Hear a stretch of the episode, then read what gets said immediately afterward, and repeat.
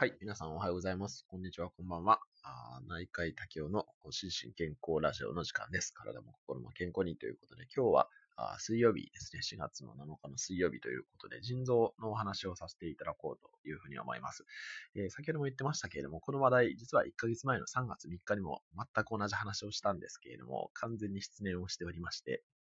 えー同じネタをご用意してしまいました。が、あちょっと、お出しできる資料が別なものが思い出したんで、そちらを貼っておりますので、えそちらをご覧いただきながら聞いていただくのがいいかなというふうに思います。え今日の資料はですね、私のツイッターの固定ツイートの方に貼ってありますけれども、日本腎臓学会とか、あー透析学会、移植学会、臨床腎移植学会、腹膜透析学会っていう、この5学会が合同で出している、腎不全治療選択とその実際っていうパンフレットですね。で、これ2020年度版っていうふうに書いてありますけれども、えっと、毎年、あの、微妙にマイナーチェンジされています。まあ、私も、これ今、あの、2020年版は初めて見ましたけれども、ちょっとずつ変わっていますね。ビジュアル的に見やすくなったりとかっていう感じで。なので、えーこれをもとに今日お話ししたいというふうに思います。で、皆さんですね、えっ、と、この中で、まあ、腎臓病に関わっておられる方もいらっしゃると思いますけれども、まあ、私が出会った方のもうほぼ、えー9割5分以上、もしかしたら9割9分以上の方は、腎臓が悪くなったら、あ透析をするというふうに思っておられるんですね。その透析というのも、血液透析のことをほぼ大多数の方がイメージされていて、えーなおかつ、週に3回4時間の血液透析、えー施設血液透析っていうふうに思っておられる方がもうほぼ大多数ですね。で、これは患者さんに聞いてもそうですし、医療者も透析というと、なぜか自然に血液透析ということになっていて、しかも施設に通わないといけないっていうか、まあ、施設血液透析透析のことを勝手に思い浮かべているっていうことがあります。ただですね、実際には、あ先ほどのそのツイッターのレジュメにも書かせていただいたように、まあ、大多数は確かにそうなんですけれども、この施設血液透析だけではないというのをぜひ今日は皆さんに知っていただきたいなというふうに思います。で、この腎臓が悪くなった時の治療っていうのは、まあ、大きく2つありまして、それが、まあ、1つは、透析ですね。で、もう一方が移植ですね。腎臓の移植、腎移植っていうのがあります。で、日本ではですね、まだ腎移植があすごい少なくて、まあ、年々ちょっとずつ増えてはいるんですけども、だいぶ少ない。もう、日本の透析あ、腎臓が悪くなった方の9割5分以上があの透析をされているというような現状になっています。で、その中でもですね、実は透析の中でも2種類、移植の中でも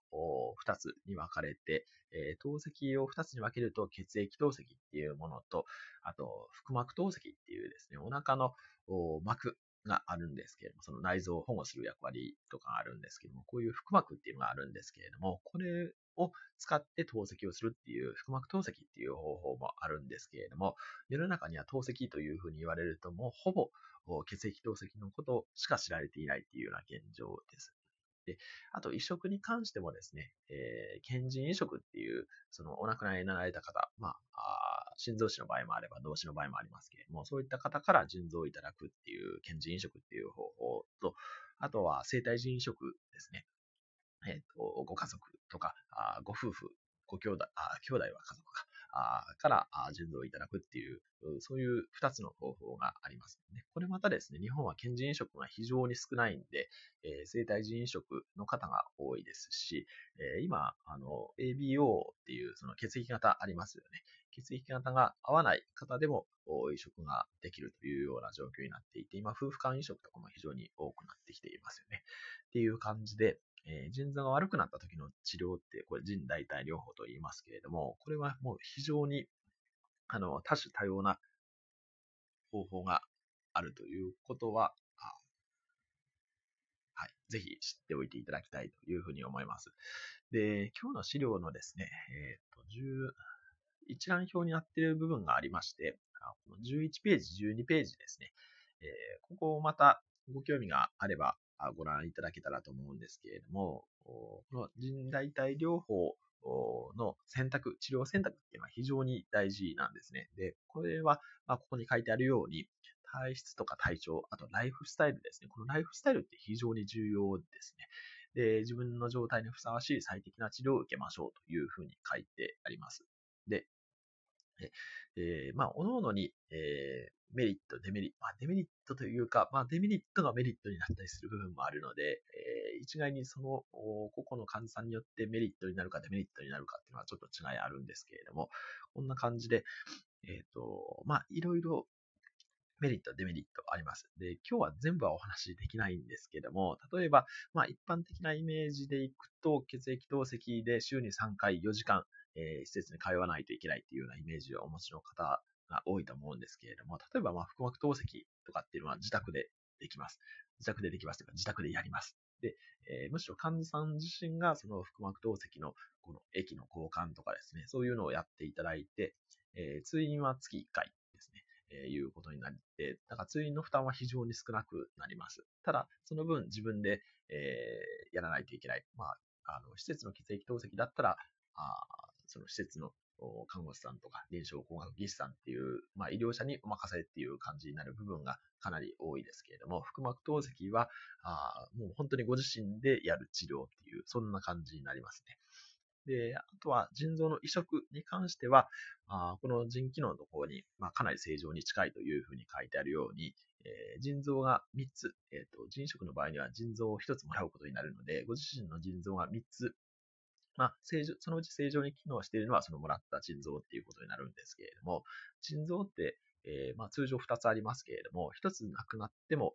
ちゃんと機能できるんですよね。えー、まあ、もちろん、あの、完璧な100%の力ではないですけれども、5、60%ぐらいは力が出るっていうふうに言われていて、なので、もらった腎臓1つだけでも、まあ、ほぼ正常に、え、近いえ、働きができると。ただ、その代わり、そのもらった腎臓が悪くならないように、え、お薬ですね、免疫抑制剤っていうのを飲まないといけないっていう、ここら辺が、あまあ、必要になってくるという感じなんです。なので、えっ、ー、と、まあ、治療の主体が、こう、医療者寄りなのか、ご自身寄りなのかっていうことも違いますし、あとは、